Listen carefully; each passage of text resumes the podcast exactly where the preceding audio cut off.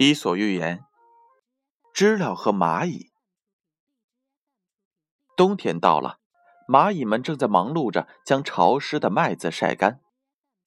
一只饥肠辘辘的知了爬了过来，请求他们给自己一点吃的。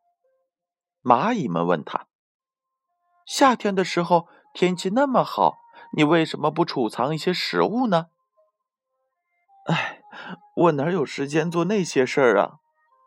知了回答说：“那个时候我正在忙着唱歌呢。”哈哈哈哈哈！原来是这样啊！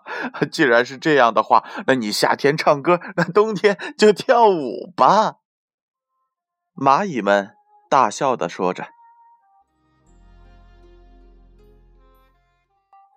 今天的勤奋会换来明天的安乐。”故事八点半。